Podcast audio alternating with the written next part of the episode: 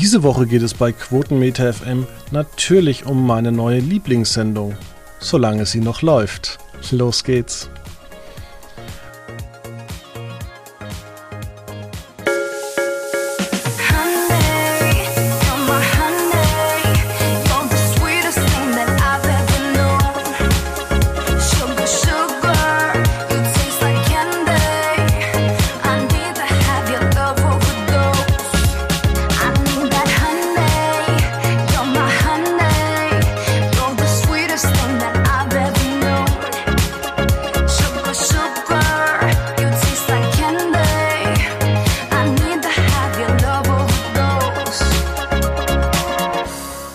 Damit recht herzlich willkommen hier bei Ausgabe 1 von Riedner und Meier on Tape. Und ich begrüße Felix Meier. Ja, hallo, wir, wir haben einen neuen Titel. okay. ja, wir reden hier bei unserem investigativen Journalismus Mithaltung. Ganz wohlgemerkt Mithaltung. Nur unsere Meinung ist richtig. Ähm, ja, über die neue Sendung von Pro7. Sie heißt Zerwakis und Obnövel live. Und das Lustige ist, die wird sogar sonntags um 16 Uhr wiederholt. Also eigentlich ein recht starker Sendeplatz. Aber da müsste sie ja eigentlich Obn, nee, Zerwakis und Obnövel Wiederholung heißen. Heißt sie, ja gut, sie heißt trotzdem gleich. Kann man das machen? Könnte man das theoretisch machen, wenn ich jetzt sage, ich, ich habe eine Sendung und ich wiederhole die und ich ändere aber den Titel? Geht das? Das, das geht. Was ich mich zum Beispiel schon mein Leben lang frage, was ist, wenn ich mal ähm, eine Sendung mache, die nenne ich zum Beispiel Wer wird Millionär? Und äh, ich mache da aber kein Quiz, sondern eine Talkshow. Ja. Ist das dann auch erlaubt? Und vor allem, wie, was halten die Leute dann von dir irgendwann? Sagen sie dann, ja, das ist der, der Quizmaster oder bist du dann der Talkshow-Master? Frage. Aber die sind bestimmt, ist doch bestimmt geschützt. Der Name, wer wird Millionär? Bestimmt. Der ist geschützt, ja. Das war ja jetzt nur ein Beispiel. Äh, ich könnte auch das große Quizzen nennen. Das große Quizzen. Und dann einfach eine Talkshow machen. Ja, das ist ja die Frage. Einfach die Leute ein bisschen in die Irre führen. Oder ich mache einen, so, so, so aller ZDF-Film. Ich mache einen Titel, der einen unglaublich spannenden Krimi verspricht. Aber es ist nur eine total banale Komödie. Gucken Richtig. so viele Leute. Ja, im Privatfernsehen, wenn man böse ist, nein. Passiert ständig sozusagen. Nee. Ach ja. Zerwakis und Oppenhöfel. Ähm, hast du gesehen? Ganz? Komplett, ja. Komplett. Ich habe innerlich geheult. Wie, wie lange war das so? 90 Minuten, ne? Eineinhalb Stunden. Genau, ich habe es mit Werbung angeguckt. Also schön Montagabend, zwei Stunden lang ähm, ich muss sagen, in der Werbung habe ich dann zum ersten rübergeschaltet und habe mir dann das, äh, das, den Vierkampf angeguckt. Mhm. Der hat mich deutlich mehr unterhalten als diese Sendung. Und vor allem dreimal so mehr junge Zuschauer waren im ersten als bei Pro7. Und das zeigt ja eigentlich schon das Konzept, was ich schon seit Monaten bemängel, wo ähm, diverse Leute zu mir gesagt haben, von der Pro7 Sat1 Gruppe, Sie werden Unrecht haben. Ist eingetroffen. Die Quoten sind echt schlecht und das muss man mal wirklich sagen. Und selbst ich hätte nicht gedacht, dass die so schlecht sein werden. Also, also nicht mal eine halbe Million Zuschauer. Ja. Das, das tut schon weh. Also, ich habe ich hab mir das so ein bisschen angeguckt, auch ich meine, das ist, das müssen wir jetzt schon sagen. Also, das ist eine, eine Herangehensweise, die natürlich wir verfolgen. Und das hast du ja auch unter anderem geschrieben gehabt ähm, in dem Text über, über die Sendung, wie es weitergeht auch. Ähm, das darf man immer nicht vergessen, diesen Blick auf die Zahlen, auf die Quoten, den haben nicht sehr viele oder der bedeutet vielleicht auch für viele Menschen nicht so viel. Also gerade zu der Otto Normal ähm, Fernsehzuschauer, der oder die ähm, guckt da eine Sendung und findet die gut oder findet sie blöd. Das ist ja uninteressant, ob das jetzt eine Million, eine halbe oder fünf Millionen gucken. Für den Zuschauer erstmal. Wenn dir das gefällt, gefällt dir das fertig aus. Und, aber es ist schon, es ist schon ein harter Ausschlag, wenn man überlegt, also jetzt allein im, im Vergleich der Primetime-Formate, okay, man kommt dann über 5 Millionen für einen, wie gesagt, ZDF äh, Primetime kommt man nicht ran. Einen Vierkampf in Wahlzeiten, okay, das gucken sich auch noch irgendwie deutlich mehr an, das habe ich, da habe ich Verständnis für. Und okay. Dann hat irgendwie Berlin Tag und Nacht, was ja an dem Tag war, Geburtstag, das läuft meinetwegen auch noch besser. Die Höhle der Löwen ist irgendwie ein Dauerbrenner, der immer gut läuft. Dann ist dieses seltsame Bauer sucht Frau international ja auch was, was gut läuft. Oder für RTL sehr gut läuft. Und dann bringt, möchte man was Neues bringen und dann läuft das nicht. Aber das ist schon eine, ein enormer Abfall, wie du, das, wie, wie du sagst. Nicht mal eine halbe Million und ja auch bei, das muss man ja auch sehen, bei ProSieben, bei ProSieben selber. Also von dem Format, das vorher lief, also von Galileo, was noch äh, irgendwie über 800.000 Menschen gesehen haben, dann unter eine halbe Million zu fallen, das tut schon weh. Und man fällt auch, ich meine, gut, diese prozentualen Vergleiche sind immer gefährlich mit Uhrzeit und so weiter, aber man fällt eben von Galileo, was über 10% in der Zielgruppe lag, auf unter 5. Das, das, ist schon, das ist schon ein Knaller, muss man sagen.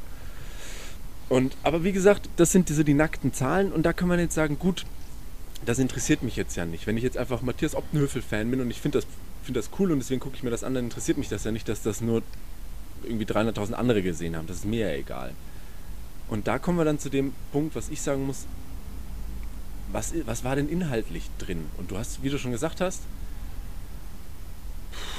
schwierig. Also, also fangen wir mal an mit diesem, ja. mit dieser Afghanin, die, und das wurde gar nicht thematisiert, die aus einem sehr, sehr guten afghanischen Haus kommt. Ja. Ja, also es war auf jeden Fall ein knaller Einstieg, muss man sagen. Und ich, ich, ich gehe mal vorweg und ich sage auch, ich habe es ich hab's nicht geschafft, mir es ganz anzuschauen, ähm, weil es mich, also ich habe auf jeden Fall, ich sag mal so, ich habe zwei Anläufe gebraucht. Den ersten Anlauf habe ich direkt mit dem, mit dem ja, Afghanistan-Thema, den habe ich verbraucht, weil da danach da musste ich abschalten. Nicht, weil das so schlecht oder so gut war oder mich so bewegt hat, sondern einfach, weil ich mir gedacht habe, ich, ich hatte was anderes, muss ich sagen, von dem Format erwartet und es war ein sehr knackiger Einstieg. Also auch, ja, einfach, ich meine, das, die Herangehensweise war ja schon irgendwo Information und irgendwo Unterhaltung, aber es war schon, war schon knallig. Der, also der Videoeinspieler war gut, aber auch irgendwie absurd weil also es wurde immer wieder so betont, dass es die berühmteste Person oder die erfolgreichste Frau in Afghanistan und Popstar und jeder kennt sie und dann wird sie halt auch nirgends erkannt oder am Flughafen nicht, was ja gut ist. Also ich fand es ein bisschen absurd und ich will. Weißt du, was ich gemacht habe? In Vorbereitung dieser Sendung. Ich bin hingegangen und habe sie auf Wikipedia nachgeguckt und ich habe auch die Verlauf-Historie äh, bei Wikipedia nachgeschaut, ob das nicht vielleicht alles Fake sein könnte. Aber es wurde schon vor ein paar Jahren angelegt, also es, es gibt sie wirklich und es ist da kein Fake. Aber ich hätte mir das durchaus vorstellen können, weil es natürlich ein bisschen absurd war. Aber ich frage dich, mhm. dann gab es ja noch den Talk hinterher. Was ist dir da eigentlich in Erinnerung geblieben? Also, jetzt muss ich erstmal sagen, dieser Talk. Also, es war diese, ähm, die, die, diese Popstar war da und daneben dran saß mir ist der Name entfallen von. Ähm, die dieses Buch geschrieben hatte, ne? Wie hieß denn die? Weil die waren ja zu zweit. Und ich muss sagen, ja, also ich habe nicht verstanden und das ist wirklich was, da muss ich sagen, Matthias Optenhöfel hat so ein bisschen, glaube ich, verlernt, ja, Interviews zu führen, weil man hat sie, ich glaube, mit bestem Wissen und Gewissen einfach sehr, sehr viel und lange und ausschweifend erzählen lassen. Aber ich saß danach da und dachte mir, inhaltlich hat die gerade überhaupt nichts gesagt. Und das klingt, ja, das, das klingt böser, als, es, als ich es meine, aber es, es war einfach nur dieses Phrasendreschen, beginnend mit, sie, ich habe mich so viel eingesetzt und die Frauen in Afghanistan geben mir jetzt wieder Kraft und das ist alles so gut und toll. Aber inhaltlich zum Thema hat ihm nichts gesagt. Nichts.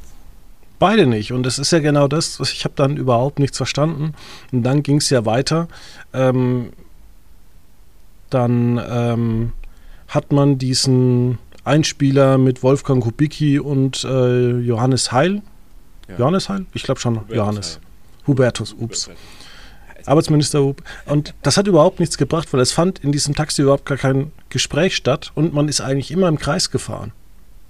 Das hast du ja geschrieben, dass dir das aufgefallen ist. Also ich muss sagen, mein Highlight, also äh, ja genau, zweites Format, Road to Vote.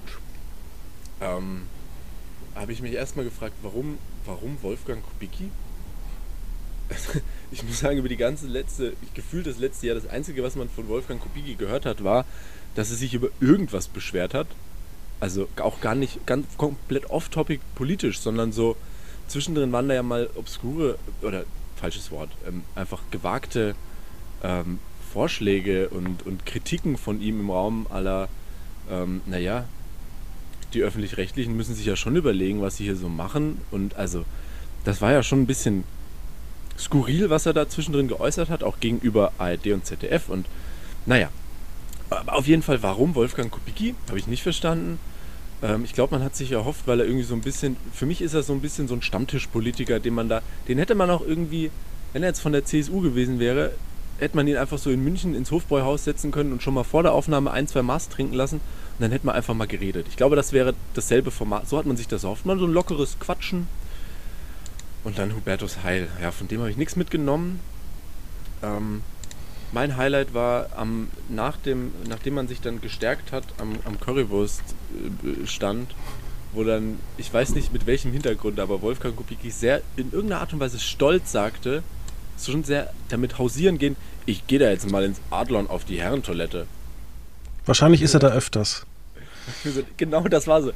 Soll man dich jetzt fragen, ob du da öfters bist? Oder was war da der Hintergrund? Auch das zu filmen überhaupt, so dieses aktive. Wahrscheinlich hat er so gesagt, Leute, ich muss mal kurz auf Toilette. Und dann meinte so ein fixer Kameramann so, Moment, sag das doch mal, das ist doch witzig. Und ich dachte mir so, hä?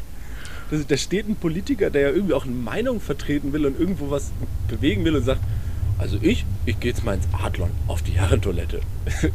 okay. Danke.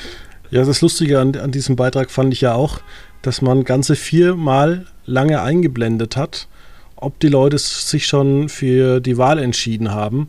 Und es hat sich eigentlich nichts getan. Es war immer so bei 80 zu 20. Und wie man das dann halt im schlechten Fernsehen macht, weil man da halt darauf vorbereitet ist, weil das so im Sendungsplan drin ist, geht man dann hin und sagt, so, wir lösen jetzt auf, wie viele Leute sich schon entschieden haben. Und dann sieht man wieder diese Balken hochgehen und ich denke mir da, Leute, ey, ihr seid echt Kaschballe. Ähm, das wurde mir die ganze Zeit angezeigt. Und das ist so typisch dieses auch Schlag den Star-Prinzip, was man einfach, was schon 20 Jahre alt ist, wo ProSieben halt echt pennt. Ja?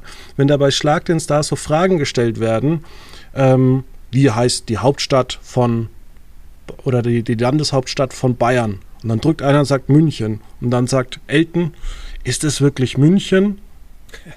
Düt, düt, düt. München ist richtig. Und dann denke ich mir mal, ja, natürlich, was soll denn das? Ja, Man kann doch auch einfach sagen, wie ihr gesehen habt im Beitrag 80-20, damit ist für viele das schon klar. Und auch wenn du in der Redaktion merkst, dass sich da einfach nichts tut, dann lass es einfach. Dann danach ging es ja weiter mit, ähm, mit James Plant, mit dem sie über seine Corona-Erkrankung äh, reden wollten, angekündigt, was sie überhaupt nicht getan haben. Die haben einfach nur Bier, Altbier, Weißbier und Pilz unterschieden, was das einfachste überhaupt ist zu unterscheiden.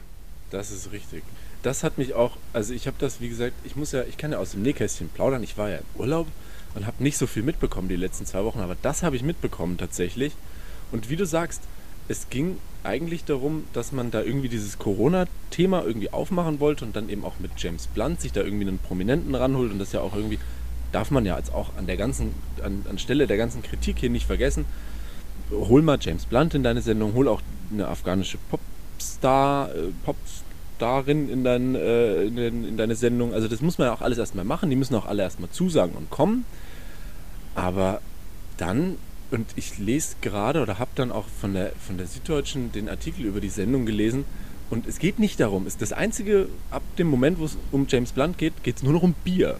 So ein bisschen in einem Nebensatz geht es um Brexit, aber dann auch nur darum, dass ja die Briten nicht aufs deutsche Bier angewiesen seien. Und ich dachte mir so, hä, es sollte doch um was ganz anderes gehen. Und dann ja, dann hat man Biertasting gemacht und dann wurde noch irgendwie ähm, hier Maßkrug-Stemmen gemacht, oder? Genau.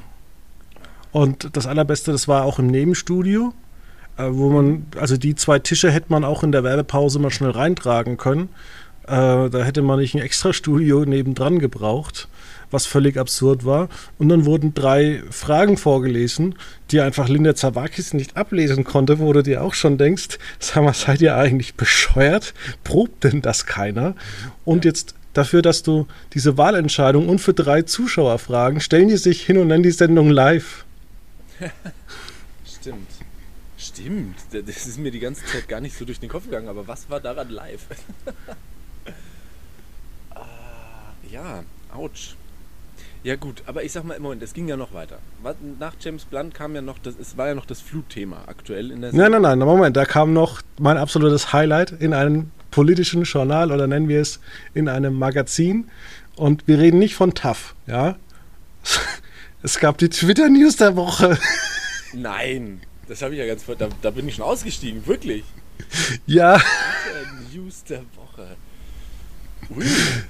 Ja, über Hansi Flick haben sie dann, weißt du, wenn du, wenn du kein Geld hast, äh, irgendwelche Rechte zu kaufen, dann holst du dir einfach die Twitter-News, wo du dann ja. irgendwelche Verlinkungen reinholst. Ähm, und dann haben sie noch den Matrix 4 Trailer in kurzen Stimmt. Ausschnitten gezeigt. Stimmt. Und du denkst dir eigentlich nur, alter Schwede, ja. Ja, schwierig. Aber glaubst du, jetzt mal Moment, Moment, Moment. Also, glaubst du, das war irgendwo so eine dass man das hat machen müssen, zu sagen, okay, wir nennen uns ja dieses ominöse Wort des Infotainments und dann machen wir halt auch sowas wie, dann spielen wir halt einen Matrix-Trailer. Also wie passiert das in so einer Redaktion? Wenn du sagst, okay, wir planen diese Sendung, wir steigen irgendwie knallhart ein, dann machen wir irgendwas Lustiges mit James Blunt, dann noch dieser Politiker. Ja, du, du kannst ja nicht, dann wird gesagt, ja, du kannst auch die Leute nicht so einen Abend rausgehen lassen. Das ist ja. wahrscheinlich die gleiche, das gleiche Ding, wie das bei RTL direkt danach noch Comedy kommt. Dann sagen die, ja gut, wir müssen irgendwas Lustiges machen ja, was ist denn lustig? Ich meine, wir sind in München und das Oktoberfest fällt aus, jetzt ist ja September, machen wir eine Bierverkostung. Ah, super Idee, das ist bestimmt lustig. Ja, und damit vielleicht noch die Frauen ein bisschen unterhalten werden, dann machen wir nach dem männlichen Teil, machen wir noch, was so auf Twitter abgeht. Ja, aber da dürfen wir doch die Männer nicht verlieren. Wir könnten doch noch den Matrix-Trailer zeigen und da Spekulation einreihen.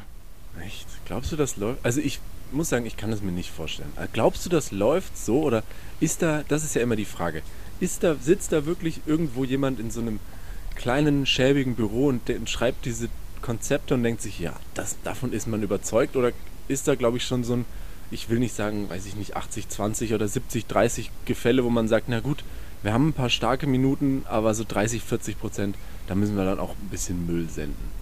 Also, glaubst du, das ja, aber guck dir doch, Nein, guck dir doch Pro7 generell zurzeit an. Und auch Sat1. Daniel Rosemann ja. ist für mich leider der falsche Mann. Ähm, es wird mit einer politischen Haltung da agiert. Ähm, man sieht es ja auch bei der Bundestagswahlshow und den anderen Sachen. Es geht ja nur um die grünen Themen. Also es wird ja gar nicht darüber mhm. mal diskutiert, äh, zu sagen, ähm, war der Atomausstieg vielleicht ein Fehler, wenn wir aufs Klima setzen wollen? Oder sollten wir mittelfristig auf Gas aus Russland setzen? Nein, es geht einfach nur darum, Hambacher Forst auf, äh, abholzen und die Proteste waren Fehler und Kohle ist schlecht und das war's. Das ist die eindimensionale Art und Weise. Und ich glaube halt auch einfach, und das verstehe ich zum Beispiel nicht. Man hat immer noch gute Connections zur Welt. Äh, hol dir da zwei, drei Redakteure, die da auch mal was vorbereiten können, wenn du was Starkes machen willst. Macht man aber nicht. Das ist das Gleiche, warum Linda Zawakis und Malte von Brauchitsch das Triell moderieren. Also, als ob die beiden sich mit Politik auskennen. Das wird ein Phrasenduell. Ja. Ja, klar ist verrückt. und dann, dann ging es ja noch weiter. Dann ging es ja noch weiter. Wir hatten ja noch das Aweiler-Thema. Und genau. man hat ja gesagt, man hat die Familie über Wochen begleitet. Ja, Erkenntnisgewinn ab, ab war trotzdem zwei. null. Ab Tag 2 der Flut. Da hat sich ja nichts getan. Ja. ja Gut, man hat, man hat gezeigt, dass man Estrich rausgebaut hat. Mhm. Ja, vielleicht war Aber das auch da, Ziel. Ja, aber auch da wurden strukturelle Sachen überhaupt nicht beantwortet. Zum Beispiel habe ich eine gute Reportage vor ein paar Wochen gehört bei Deutschlandfunk Kultur. Da gab es eine Frau, die ist Bausachverständige. Und in ihrer Freizeit fährt die in Ahrweiler rum und macht Termine aus, kostenlos mit Leuten, wo sie halt sich einfach die Häuser anguckt und sagt zum Beispiel, hier an der tragenden Wand ist Öl, die tragende Wand muss ersetzt werden, komplett. Und wenn da zwei, drei tragende Wände drin sind, sagt sie halt einfach, musst, kannst du das Haus nicht retten. Aber bei ProSieben geht man mit einem einer Selbstverständnis hin und sagt, ja, aber die Gelder sind noch nicht gekommen. Was bringt es dir, wenn du Geld bekommst und dein Haus eh abreißen musst, weil der Boden verseucht ist? Diese ganzen Sachen, es ist alles so eindimensional. Und ich glaube, dann brauchst du nicht ProSieben angucken. Wenn du eindimensional dich informieren willst, dann gehst du auf Bild.de. Ja, klar. Ach. Entschuldige. Ich weiß nicht. Das ist schon, das ist schon schwierig. Aber ich glaube, also bei, was so dieses Format an sich angeht und wie du sagst, wo möchte ich mich denn in dem Sinne informieren oder wo möchte ich das? Ich glaube, es ist diese, dieses Zwischending zwischen wirklichem Content und emotionalisiertem Binden, was da irgendwie so versucht wird. Und wie du schon gesagt hast, klar hole ich da vielleicht mit anderen Themen eher männliche oder eher weibliche Zuschauer ab oder ich versuche da entsprechend irgendwas Lustiges zu machen, um irgendwas abzudecken. Aber dann kriege ich da halt ganz, ganz schwer sowas rein wie wirklich Knallerthemen, wie sowas wie eben diese Afghanistan-Flucht, die irgendwie auch sehr, ja. Aber die, die Sendung ist doch, die Sendung ist doch auch so gebaut, dass du die sinnlos wiederholen kannst. Die wird ja zweimal wiederholt, ja, jetzt letzte Nacht und dass man eine Sendung am äh, Sonntag wiederholt. Also wer kommt denn auf die Idee, Kontraste am Dienstagnachmittag im ersten zu wiederholen? Ja, du kannst dich halt verlieren in diesem. Das, das ist so das Ding und ich muss sagen, da sind wir dann ja an einem Punkt und da stört es mich dann. Weil wenn ich jetzt rein sepp in dieses Programm und ich habe, ich lese vielleicht nicht den Sendungsnamen. Ich sehe, da kommt jetzt Ul Zervakis und Optenhöfel und da, da, erwarte ich mir vielleicht irgendwas oder nicht. Aber ich seppe während so einem Einspieler rein und oder auch während den Twitter-News, wie du gesagt hast, dann, dann ist das in dem Moment so egal, ob das gerade tough ist oder ein Galileo-Beitrag ist oder irgendwas, eine, äh, eine, eine Matz, die früh im Frühstücksfernsehen läuft oder sonst was. Das ist total austauschbar und dafür brauche ich doch dann wieder keine neue Sendung. Dafür brauche ich auch weder Linda Zerwakis noch Matthias Optenhöfel und ja. nicht live. Weißt du, Und guckt, guck, dir, guck dir im Vergleich mal das ZDF an mit Maybrit Illner oder mit Markus Lanz. Du weißt einfach, Maybrit Illner kannst du am Sonntag nicht mehr gucken. Ich gucke das immer Freitag nach der Arbeit, weil ich einfach hier um 6.30 Uhr gerne aufschlag. Da kann man in Ruhe gemütlich arbeiten. Ich mache dann 17 Uhr zu Hause meistens, gucke ich mir das an. Äh, aber Montag brauche ich schon gar nicht mehr gucken, weil es ist schon wieder out. Bei Lanz sind die Corona-Experten, da wird sich politisch, äh, psychologisch, philosophisch, ähm, virologisch über das Thema unterhalten und du weißt auch, in drei Tagen ist das Thema out. Aber dafür sind, werden da die harten Fakten jeden Tag rausgehauen. Und deswegen haben die auch so gute Quoten. Ja, eben, genau das ist es ja. Die Leute wissen in dem Moment, wenn sie das einschalten, wissen sie, was sie bekommen und sie wissen auch, ohne, ich will das jetzt loslösen von, das gibt es halt schon immer oder auf dem und dem Sendeplatz war das schon immer, weil man muss auch mal was Neues probieren, das ist ja richtig. Aber ich weiß, wenn ich das einschalte, dann muss ich nicht gucken, okay, ja, das ist Lanz, ohne ihn zu sehen. Oder wie du sagst, auch Malbret Illner. Es gibt ja andere Formate auch. Und das ist was, wo ich sage, das schaffe ich doch nicht mit diesem Format, weil der Talk mit ähm, äh, zu Beginn war einfach schlicht und ergreifend schwach. Das war nicht gut nachgefragt, sondern das war im Endeffekt so vorbereitet, würde ich jetzt mal vorwerfen, dass man gesagt hat, hier diese fünf, sechs Fragen wollen wir stellen.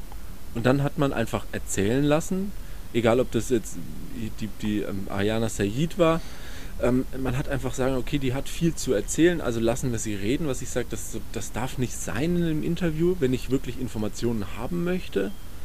Und dann am Ende dieses, auch das ganze Flutthema war ein ellenlanger Einspieler, wo ich sage, das ist, das ist ja austauschbar und dafür brauche ich doch keine neue Sendung. Und dann ist ja die Frage, verbrenne ich mir damit so durchaus ja Namen von der Sendersicht her? Weil was geht das schief, geht das gut? Hole ich vielleicht die ab, die sagen, okay, mich interessieren die Quoten ja gar nicht, vielleicht finden das ja Leute gut. Meine Güte.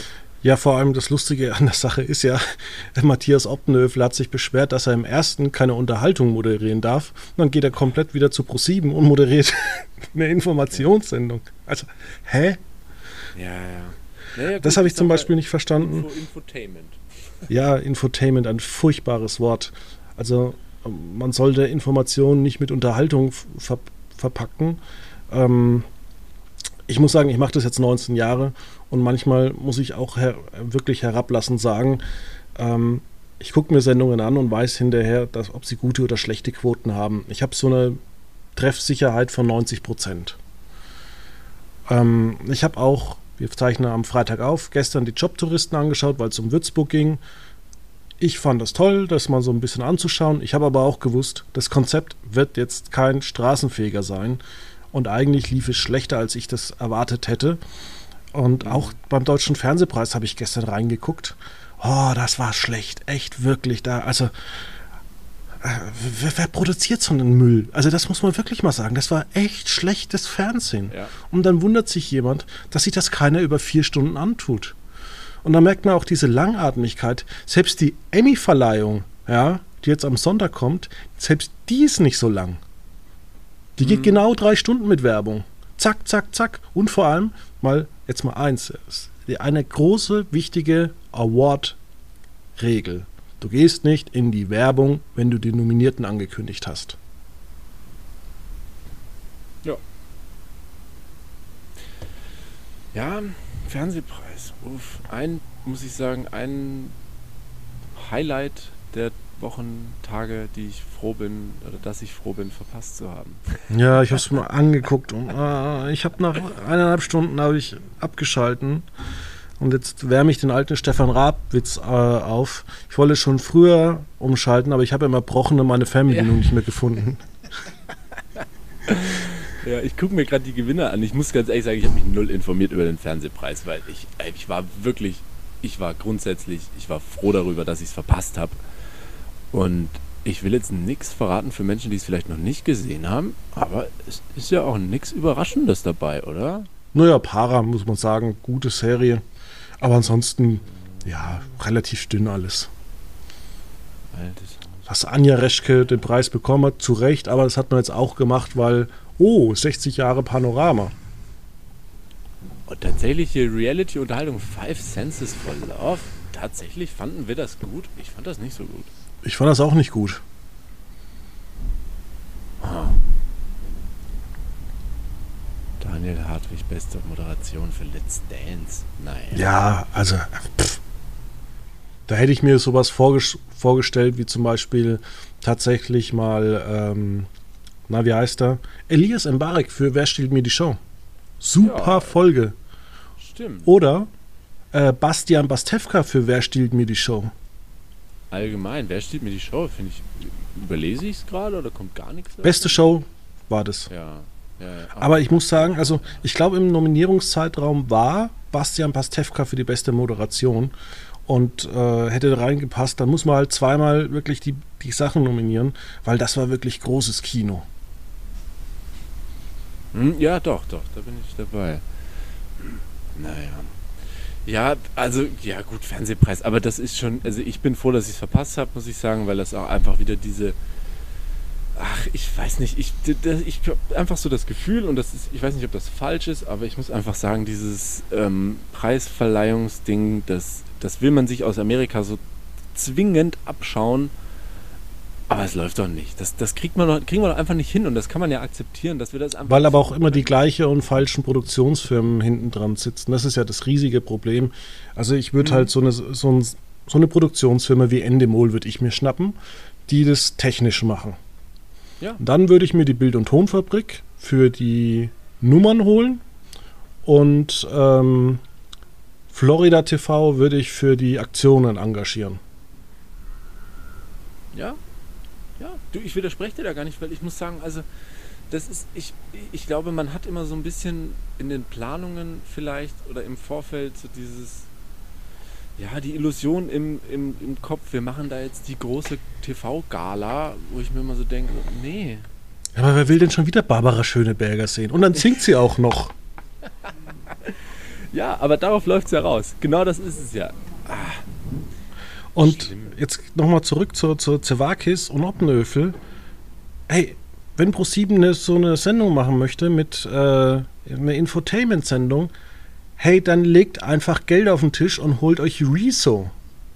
Dann soll er mit seinen ja. YouTube-Kumpels da irgendwie solche Themen, ich meine, da kann man ja ihm unterstützen und kann sagen, Rezo hat die Idee so und so, wir gucken uns mal das genau an und verpacken das ein bisschen auf YouTube-Art, aber auch äh, ein bisschen unterhaltsam. Das kann man ja auch im Stile so ein bisschen von einer Late Night machen, wie es ja das ZDF-Magazin mit Jan Böhmermann macht, Teile. Und dann kann man ja Beiträge einspielen. Und äh, da machst du zwei Themen und zwischendrin quatscht er noch mit irgendeinem von seinen Kumpels, kommt ins Studio und da wird vielleicht nochmal über den Aufreger der Woche oder so gequatscht oder andere Dinge. Ähm, ich glaube, das hat Riesenpotenzial. Aber ich meine, ganz ehrlich, wer guckt denn eine Personality oder eine Sendung, die Zerwakis und Optendöfle heißt? Ich meine, Linda Zerwakis hat die Nachrichten vorgelesen. Also ich gucke jetzt auch kein Lifestyle-Magazin mit Jan Hofer an. Ja, also ich meine, Jan Hofer, ganz ehrlich, Jan Hofer ist ein wahnsinnig intelligenter Mensch. Der kann so zum Beispiel programmieren, der hat die Software für die Einsatzpläne der Tagesschau geschrieben. Der hat auch sonst wirklich was drauf. Aber wir kennen ihn halt nur als jemand, der uns Nachrichten vorliest. Ja. Also für ja. uns ist er halt der Nachrichtenvorleser. Ja, klar. Das ist schon so. Und ich finde auch diesen Schritt irgendwie, ich fand das von Anfang an seltsam. Das war ja über, über jetzt ein, ja, ein Jahr lang hinweg so, dass man gesagt hat, uh, immer mehr verlassen das Öffentlich-Rechtliche und alles geht zu dem Privaten und irgendwie von RTL hat man die ganze Zeit gehört, wir wollen seriöser werden und sonst was und, und ProSieben ist damit aufgesprungen und sonst was. Und ich glaube halt einfach, ich, ich, ich weiß nicht, was das für eine Zukunft haben soll. Zum einen, was verspricht man sich, wie du sagst, von, einer, von einem Namen wie Linda Zerwakis, die einfach, wenn man ehrlich ist, für einen Privatsender halt nicht so viel mitbringt. Es schaltet doch keiner ProSieben ein, weil da jetzt Linda Zerwakis steht. Bei aller Liebe nicht. Und dann kommt dann jemand wie Matthias Obnöfel mit dazu, wo man sagen muss, okay, der hat eine Vergangenheit mit dem Privaten, ähm, aber der gibt halt einfach die Sportschau ab dafür. Wo ich sage, hä? Ich glaube auch, dass The Masked Singer vermutlich am Samstagabend wirklich unter die Räder kommt. Ja, also ich glaube halt einfach, da ist dann die Fallhöhe einfach zu groß, weil man sagen muss, ähm, was, woran hast du denn gedacht, wenn du Matthias Oppenhöfel jetzt irgendwo gehört hast oder wenn du diesen Namen gelesen hast, da denkst du natürlich auch als Mensch aus der Bubble an Mars Singer und irgendwie an Moderation, aber bei ganz, ganz vielen landet man doch einfach bei diesem Punkt, naja, ich sehe den halt in Verbindung mit Sport. Genau. Schon bei Schlag den Raab war er auch genau. immer so der, ja. der mit den lockeren Sportsprüchen. Genau, und das ist so das Ding, wo ich sage, bei Zervakis hat man es einfach so ein bisschen ver ja, falsch eingeordnet, glaube ich, wie groß dieser Name angeblich ist oder nicht ist, wie auch immer. Und bei Matthias Optenhöfel, das ist ja auch teilweise an Rückmeldungen in, in sozialen Netzwerken und so gekommen, wo man einfach gesagt hat, seit wann macht denn Matthias Optenhöfel was anderes als Sport?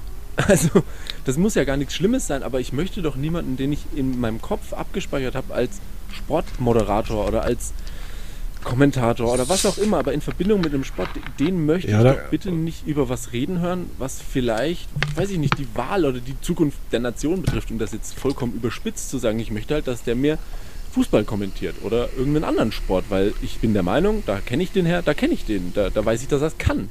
Aber ja, da gucken wir, gucken wir doch mal zu den Öffentlich-Rechtlichen.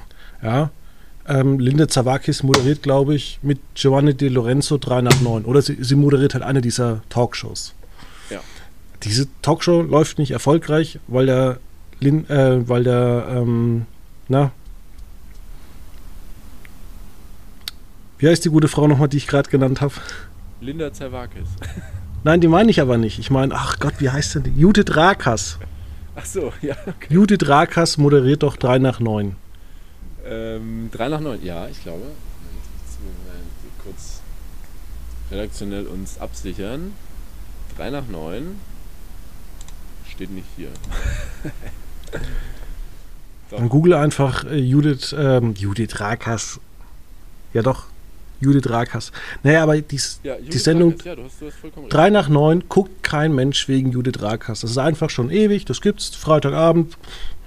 Wenn Mutti zu Hause sitzt und sagt, okay, jetzt habe ich vielleicht den Krimi im ZDF angeguckt, ähm, oder vielleicht den ARD-Film. Jetzt gucke ich mal, was Radio Bremen und der NDR da irgendwie äh, zeigt und dann schaue ich das mal an. Das sind ein paar nette Gäste, es ist ein bisschen netter Plausch. Ähm, das ist auch gelernt. Ja. Und ich glaube, das weiß auch Judith Rakas. Ich glaube auch. Also das, ich glaube, das ist gar kein Geschlechtervergleich, weil ich sag mal, da ist ja, da sind ja durchaus Parallelen zu ziehen. tausch doch einfach mal, wie du sagst, Judith Rakers mit Linda Zerwakis aus. Da, das, das, das guckt sich dann ja niemand an, weil er jetzt denkt, oh, jetzt macht Judith Rakers endlich Comedy oder halt in dem Sinne Unterhaltung. Nein, das ist mir doch egal. Und das ist mir auch bei Linda Zerwakis egal. Und deswegen schalte ich doch auch nicht ein. Also ich frage mich, was man sich davon ja in dem Sinne versprochen hat. Hohe Quoten. Ja, ach, hör doch auf. Natürlich nicht. Also ich kann mir doch kein Mensch erzählen, dass jemand dieses Konzept geschrieben hat und gedacht hat, damit holen wir uns die zwei Millionen äh, aus der Zielgruppe. Nein.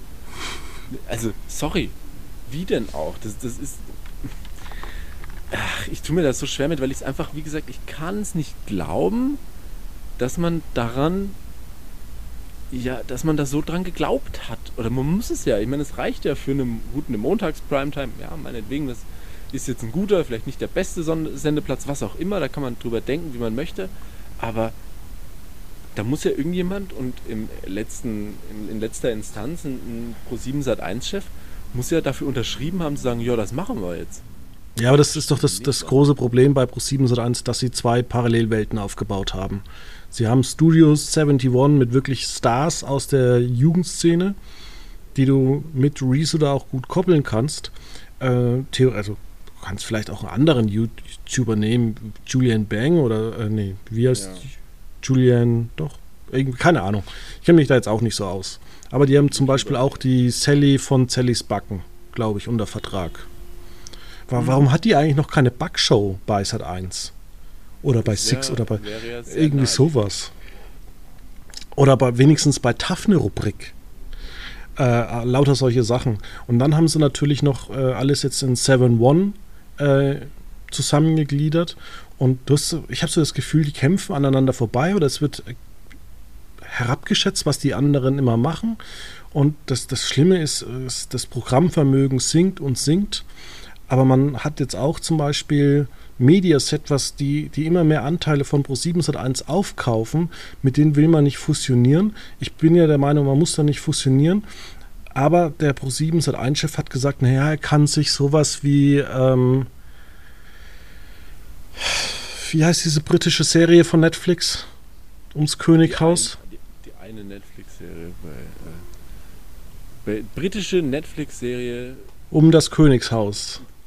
The Crown. Ne? Sie können sich The Crown nicht leisten. Ja, aber du holst dir auch genau die teuerste britische Serie schlechthin raus. Wenn ich mir angucke, die zweite Staffel von ähm, von Into the Night, die war echt nicht teuer. Das sieht man der Serie an. How to get sell drugs online fast. Günstig ja. produziert. Oder jetzt. Bei Disney Only Murders in the House oder in the Building mit Selena Gomez zum Beispiel und äh, Martin Short. Und da geht es eigentlich darum, und das ist eigentlich recht cool gemacht. Da geht es um ähm, einen Mord und äh, diese drei verbünden sich, die wohnen alle in dem gleichen Haus, weil sie eben das Haus evakuiert wird und sie treffen sich dann zufällig im Café und sie sind alle die gleichen Fans eines Podcasts und dann beschließen sie ein bisschen dem auf die Spur zu gehen und auch einen Podcast zu machen. Und die Idee an sich ist eigentlich echt ja, cool. Und da muss ich halt auch mal sagen, muss Pro7 vielleicht auch mal hergehen und sagen, okay, TF1 in Frankreich, hier dann noch ein paar Bel belgische, niederländische Sender, dänische Sender, Italien mit ITV, setzt euch zusammen hin, gründet eine Produktionsfirma oder ein Hub, wo auf Englisch oder in was für Sprachen auch sonst produziert ja. wird und dann wird das Zeug produziert und zwar gute Serien. Weil auch sowas wie Lupin, das kann mir doch keiner erzählen, dass das nur bei Netflix möglich ist. Das kannst du auch in Deutschland zeigen. Das glaube ich auch. Das ist so ein Ding, das ist sowieso so ein Usus Aber ganz kurz, ganz kurz noch. Aber zum Beispiel bei solchen Serien wie Melinda Schulze rettet die Welt oder Frau Jordan stellt gleich, da weißt du, das sind schon so Sendungen, die wollen dich belehren, ja, wir müssen jetzt Gleichberechtigung machen und dann denkst du eigentlich, ich will aber unterhalten werden wie bei Stromberg und will mir jetzt nicht irgendwie anhören, dass jetzt irgendwie die sich da einsetzt. Die Leute haben irgendwie keine Lust in ihrer Freizeit Serien über den Klimaschutz anzugucken. Habe ich auch nicht, muss ich ganz ehrlich gestehen. Mhm. Ja, Nee, das ist schon richtig. Und da, da also ich glaube, das, das geht schon auch einher mit dem, was ich sagen wollte. Das ist so Usus geworden. Einfach von der Erwartungshaltung her oder von der Einstellung her zu sagen, ja, die richtig guten Serien, die laufen ja nur bei Streamingdiensten hier, die laufen ja nicht im Fernsehen. Wo ich sage, warum?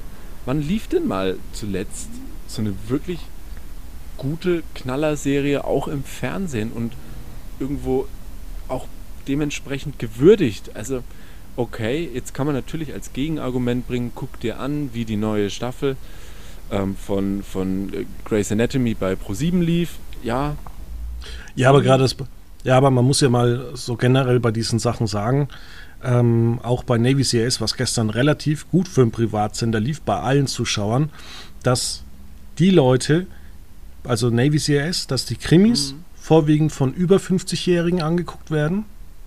Und Disney ist wahnsinnig aggressiv, auch bei Grey's Anatomy, die Leute zu Disney Plus zu holen. Na klar, Nat ja, natürlich. Das ist ja auch, wie gesagt, das ist ja auch in Ordnung. Aber ich glaube einfach, Nö, ich finde es nicht in Ordnung. Ich würde mit Disney würde ich keine Geschäfte mehr machen. Ich würde alles äh, in Frage stellen mit Disney. Als Pro 7 Sat 1. Ich würde alles aus dem Programm schmeißen.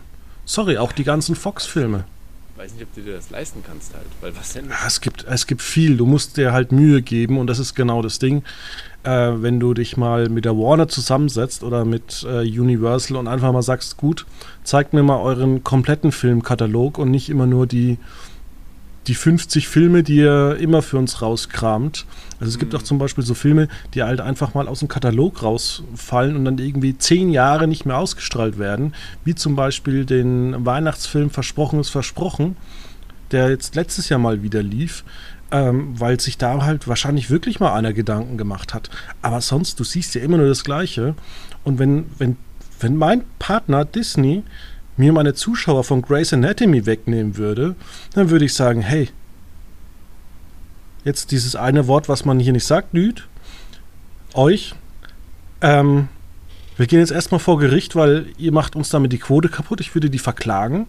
Ich würde das auch öffentlich machen, dass ich Disney verklage. Ich meine, es ist ja in den USA, es ist ja gang und gäbe. Da verklagt man sich, wenn man sich uneinig ist und macht danach weiter Geschäfte. Ja, klar. Apple verklagt dies, die verklagen Apple und danach machen sie, wie, wie gesagt, weiter, weil es gehört halt da zum guten Ton, wenn man meint, dass man im Recht ist, dass man sich verklagt. Ja, und diese aggressive Politik von Disney, ich würde es halt nicht zulassen. Also da auch, dass diese Simpsons vorab da zeigen. Oder Grey's Anatomy. Also, sorry. Ja, okay, ich würde da klar. wirklich. Ich würde da auch mal andere Serien zeigen. Ich würde auch da von anderen Leuten aber auch mal was einkaufen. Also wenn, wenn mir der Disney so kommt, schau doch mal Warner an, die machen das zum Beispiel nicht. Aber ich glaube, vielleicht kommt es da aufs Geld drauf an, weil zum Beispiel Sky muss ja Warner richtig, richtig gut bezahlen, was ich so höre. Und ich höre viel. Das, war, das weiß ich tatsächlich nicht, aber ich muss sagen, das ist schon, es ist schon verrückt, aber ich sag mal trotzdem, glaube ich, in irgendeiner Art und Weise, okay, dann ist das halt so. Und dann hat man vielleicht diesen einen, ja, diesen einen Kampf gegen Disney in dem Sinne verloren und dann zieht man es ja aber auch mit Grey's Anatomy dann nicht so richtig durch, sondern dann gab es ja diese sicherlich berechtigten Pausen. Mit, man hat für Fußball die Europameisterschaft Pause gemacht und dann mal bei Olympia und jetzt dann mit der Bundestagswahlshow mal pausiert eine Woche und irgendwann Doppelfolgen gesendet. Aber man hat so gemerkt, okay, das ist eigentlich eine Sendung, die wollte man präsentieren und dann gab es da Probleme. Und aber da fehlt doch auch mal die Ehrlichkeit zum Zuschauer. Warum wird im ja. Trailer nicht mehr am Ende gesagt, vor der Sommerpause, so Leute, jetzt ist Sommerpause, die Fußball-EM kommt, es geht genau da weiter. Aber die Fernsehsender planen ja nur noch zwei Wochen im Voraus offiziell, um äh, nicht, dass RTL auf die Idee kommt, pro 7 irgendwie noch 20.000 Zuschauer abzunehmen. Ähm, verprellt man sich lieber alle Zuschauer und krebst inzwischen bei Grey's Anatomy bei 8% herum.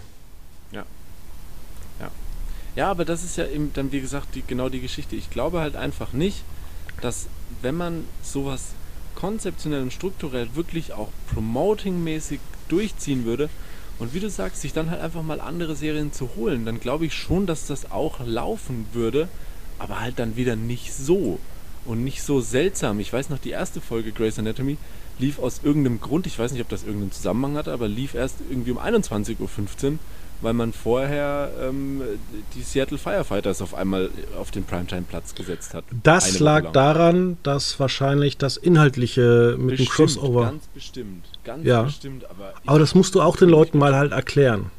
Ja, eben. Und ich hab's, gut, vielleicht liegt das daran, dass ich da nicht in der, in der Bubble drin bin oder die Serien nicht verfolge oder so. Aber ich habe es nicht gecheckt, dass da dann auf einmal Grace in, nach die Primetime rutscht und aber nur für eine Woche und dann ist in der nächsten Woche wieder alles anders ist. Und jetzt, wie gesagt, seit irgendwie Mitte August oder Anfang August war das dann so, dass auf einmal Grace dann in Doppelfolgen kam, die letzten vier Folgen. Ja, oder ich meine, ganz ehrlich, ich hätte das Ding einfach Grey's Anatomy genannt und hätte den Vorspann gezeigt und danach hätte ich den Vorspann von Firefighters gezeigt und das Ding einfach zwei Stunden durchgezogen. Mhm. Manchmal darfst du auch den Zuschauer nicht zu sehr verwirren. Ja, und ich, ich sage das ja immer wieder an der Stelle hier. Ich bin sehr leicht zu verwirren, was das angeht. ja, aber warum, warum sollst du dich da auch informieren? Ist es denn, ist es die Aufgabe des Zuschauers, auf Wikipedia nachzugucken, was die korrekte Reihenfolge ist? Ist genauso, das ist zum Beispiel auch so ein Ding bei Streamingdiensten, gerade bei, bei Disney Plus. Ich habe jetzt viel über Disney Plus gelobt, auch generell sage ich, die machen viel. Aber ich bin zum Beispiel Marvel-Fan. Äh, nicht Fan. Mhm. Also ich. Nicht Fan.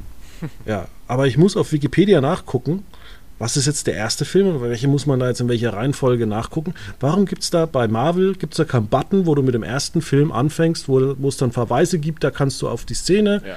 drücken, da siehst du das dann rückblickend nochmal, was der da eigentlich gemeint hat oder jetzt wird Tipp gegeben, gucken sie sich doch äh, Jessica Jones oder Agent Carter an oder sonst irgendwas. Das fehlt zum Beispiel. Das könnte man eigentlich gerade bei Streaming wunderbar machen.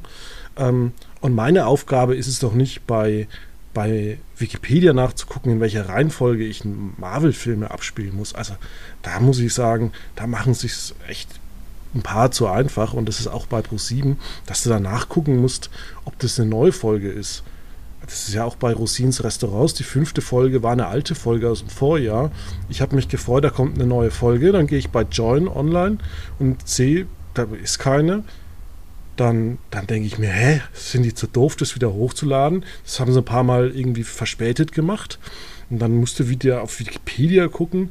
Äh, nee, in dem Fall habe ich den Folgentitel angeguckt, habe dann auf Fernsehserien, bin ich auf alle Folgen gegangen, habe dann geguckt, oh, das ist eine Folge aus dem äh, Vormonat. Mhm. Und da denkst du dir auch, hey Leute, das ist nicht meine Aufgabe. Dann sagen sich die Leute irgendwann, hey, Join ist zu doof dafür. Ja, genau. Da, da sind wir dann an dem Punkt, wo ich sage, irgendwann fragt man sich doch, oder irgendwann stelle ich mir doch die Frage, hey, das ist doch nicht die Dienstleistung, die ich bekommen möchte von einem äh, Streaming-Dienst oder was auch immer, sondern weil dann sitze ich da und muss mir überlegen, okay, nicht nur was gucke ich, sondern in welcher Reihenfolge oder warum gucke ich, sondern irgendwann ist da eine Serie vielleicht oder eine Folge falsch. Na, dann, dann steige ich doch aus und dann frage ich mich doch, hey, wofür zahle ich denn da, weißt du? Genau, beziehungsweise wo, wo zahle ich nicht. Und ich würde auch bei Pro7, wenn ich meine, die haben ja schlechte Ideen, aber ich, also ich glaube ja an das lineare Fernsehen. Und ich würde über Join und über die Kabelnetze, ich würde Pro7, Fun und so alles einstampfen. Und ich würde es völlig anders machen. Ich würde eine, eine Pay-Version bei Join kostenlos anbieten, wenn du Join Premium hast. Und im linearen Fernsehen würde ich Pro7 Fun zu Pro7 Plus machen. Und zwar würde ich das Fernsehen dann stauchen. Das heißt, du siehst alles ohne Werbung, außer halt Live-Sendungen, da siehst du dann Blicke hinter die Kulissen, was da passiert oder wird Bonusclips eingespielt. Aber dass du wirklich sagen kannst, ich schalte jetzt am Nachmittag Big Bang Theory ein und da kommen halt alle Folgen ohne Werbung. Mhm. Das ganze Nachmittagsprogramm ohne Werbung, dann bis 17 Uhr ist halt Werbung und dafür siehst du halt dann äh, Tough hinter den Kulissen oder siehst du noch äh, zwei, drei andere Beiträge, die es vielleicht nicht ins Fernsehen geschafft haben, ins richtige Fernsehen. Aber ich glaube, das wäre eher der Weg, anstatt so ein komisches Pro7 Fun. Und vor allem jetzt mal ganz ehrlich, äh, ich verstehe auch die Pay-TV-Strategie überhaupt nicht, die Bezahlstrategie dieser Pay-TV-Sender. Dann, dann kaufen sie, kauft Sat1 französische Serien an mhm. und versendet die bei Sat1 Emotions freitags um 23.50 Uhr. Der Sender lässt nicht mal Quoten messen. Warum um 23.50 Uhr? Wer bleibt bei 23, wer bleibt freitags um 23.50 Uhr wach und sagt sich so, jetzt gucke ich mal was. Aber heute gucke ich Sat 1 Emotions. Ja, das ist sowieso was, das habe ich von vornherein auch nie verstanden. Diese ganzen verschiedenen Aufteilungen ähm, mit, äh, wie du sagst, Sat 1 Gold und Emotions und dann das ist ja, geht ja über die über, muss ja kein Sat 1 oder Pro 7 Problem, das gibt es ja auch mit anderen, bei anderen Sendern, wo ich sage, das verstehe ich einfach nicht. Und ja, das ist schon witzig, wenn ich mal irgendwie nachmittags ähm, irgendwie Nitro einschalte und da irgendwie eine alte Sitcom sehe oder so. Klar, das ist schon witzig, aber das, da, da schalte ich halt ein, wenn ich entweder wirklich nur sinnfrei rumsepp oder wenn halt gerade irgendwo Werbung ist und ich denke mir, ja gut, dann gucke ich halt lieber das. Aber dafür schalte ich doch nicht den Sender ein, weißt du? Mhm. Also das ist ja kein, kein, Mehr, kein Mehrwert für mich als Zuschauer, wenn ich da eine, ja, einen, einen Pausenersatz habe, weißt du? Ja, also ich finde gerade die Entwicklung auch Pay-TV-mäßig, gerade von Pro7, Sat 1, finde ich extrem traurig. Ja, vor allem, wie du sagst, also das ist ja im Endeffekt der Weg, den du beschreibst, zu sagen, diese Möglichkeit muss mir ja einen, also diese, die, die, die, der Weg ins Pay-TV muss mir ja so viel geben, dass es mir wert ist, das zu bezahlen. Ich habe ja nichts davon, wenn ich irgendwo für einen Sender bezahle, aber das, was ich geliefert bekomme, interessiert mich halt nicht. Oder ist im schlimmsten Fall nicht besser als das, was auf dem äh, ja, Free-TV-Sender läuft. Also warum soll ich das dann tun? Das ist ja unsinnig. Ja, so ein genaues Ding ist doch zum Beispiel, dass Sky wahnsinnig kompliziert ist. Hast du Sky? Ich habe keinen Sky, nein. Guckst du manchmal Sky? Über ja. Freunde? Ja. Also, nein, du hast. Nicht. Nein, das ist doch erlaubt. Ich weiß es Sky nicht. Go. Es ist so eine, so eine seltsame Grauzone für mich. Aber ja, ich nutze SkyGo von einem sehr guten Freund von mir. Ja, ähm, mich zum Beispiel nervt das hier bei, bei Quotenmeter. Also wir haben einen Firmenaccount bei Sky und manchmal kommt dann einer und sagt, ah, sind schon wieder alle vier Accounts belegt, was machen wir da bloß? Dann sage ich, okay, dann schmeiße ich alle raus und dann wieder neu. Und dann ist auch relativ schnell diese vier Accounts wieder belegt. Und äh, da musst du wieder einen Monat warten oder musst dann Sky anrufen und dann geht es auch. Ähm, ich würde einfach eine Zwei-Faktor-Authentifizierung machen und dass der Besitzer auf seinem Handy immer einen sechsstelligen Code bekommt, weil ich sag dir, das geht ja. langfristig dazu, dass du, also es fällt immer der letzte wieder raus von den vier Geräten, aber es fällt kommt irgendwann zu dem Ding, dass sich der Besitzer von Sky, also des Sky-Abos, irgendwann sagt, er hat keinen Bock mehr, hol dir dein eigenes Sky. Ja, richtig. Nee, das ist ähm, genau richtig, aber ich verstehe das auch nicht. Also bei Sky nervt mich das unglaublich. Ähm, vor allem, wenn, äh, wie gesagt, mein guter Freund sich dann, das sind halt so Dinge, die man einfach irgendwann tut, sich vielleicht ein Tablet kauft und dann möchte er natürlich vielleicht auch mal Sky auf seinem Tablet gucken und dann ist das ein Gerät zu viel und dann kann ich das wieder nicht benutzen und dann sage ich Tobias jetzt, äh, sag ich seinen Namen gesagt, sag ich Tobias, nerv mich jetzt nicht. Nee, aber das ist doch absurd, also wirklich. Und im, natürlich ist das vielleicht nicht Sinn des Angebots, dass das dann irgendwelche Freunde benutzen, aber nichtsdestotrotz ist das ja auch für ihn nervig, weil er dann vielleicht in einem gewissen Moment Sky auf seinem Tablet gucken möchte und ich dann aber so clever war, weil ich seine Passwörter habe und sein eigenes Gerät rausgeschmissen habe. Das ist ja für ihn auch nur nervig. Weißt du? Ja.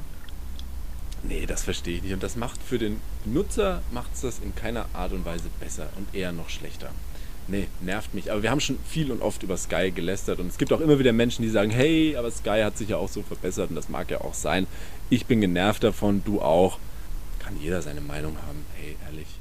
Ja, ich mach so, ich gucke Sky nur noch auf dem Fernseher mit meinem Receiver, da muss ich mich nicht rumärgern. Und selbst Wirklich, wenn ich mal. Hast du da keine Probleme mit? Wirklich? Mein Freund Was? ist so genervt von seinem Sky Receiver, weil es irgendwie nicht funktioniert. Ständig. Dann muss es seinen Receiver ersetzen lassen. Anrufen, dann kriegst du einen neuen. Zwei, schon zweimal gemacht. Ist Hat er einen Sky Q? Das weiß ich nicht. Ich glaube nicht. Dann soll er sich einen Sky Q oder soll halt mal sagen, ob vielleicht ist die Smartcard defekt. Ja, weiß ich nicht. Er ist mittlerweile so weit, dass er Sky im Endeffekt nur noch über die App bei seiner Playstation benutzt. Weil es mit dem Receiver ihn nervt. Naja, vielleicht liegt es an ihm. Ich weiß. Glaube ich nicht.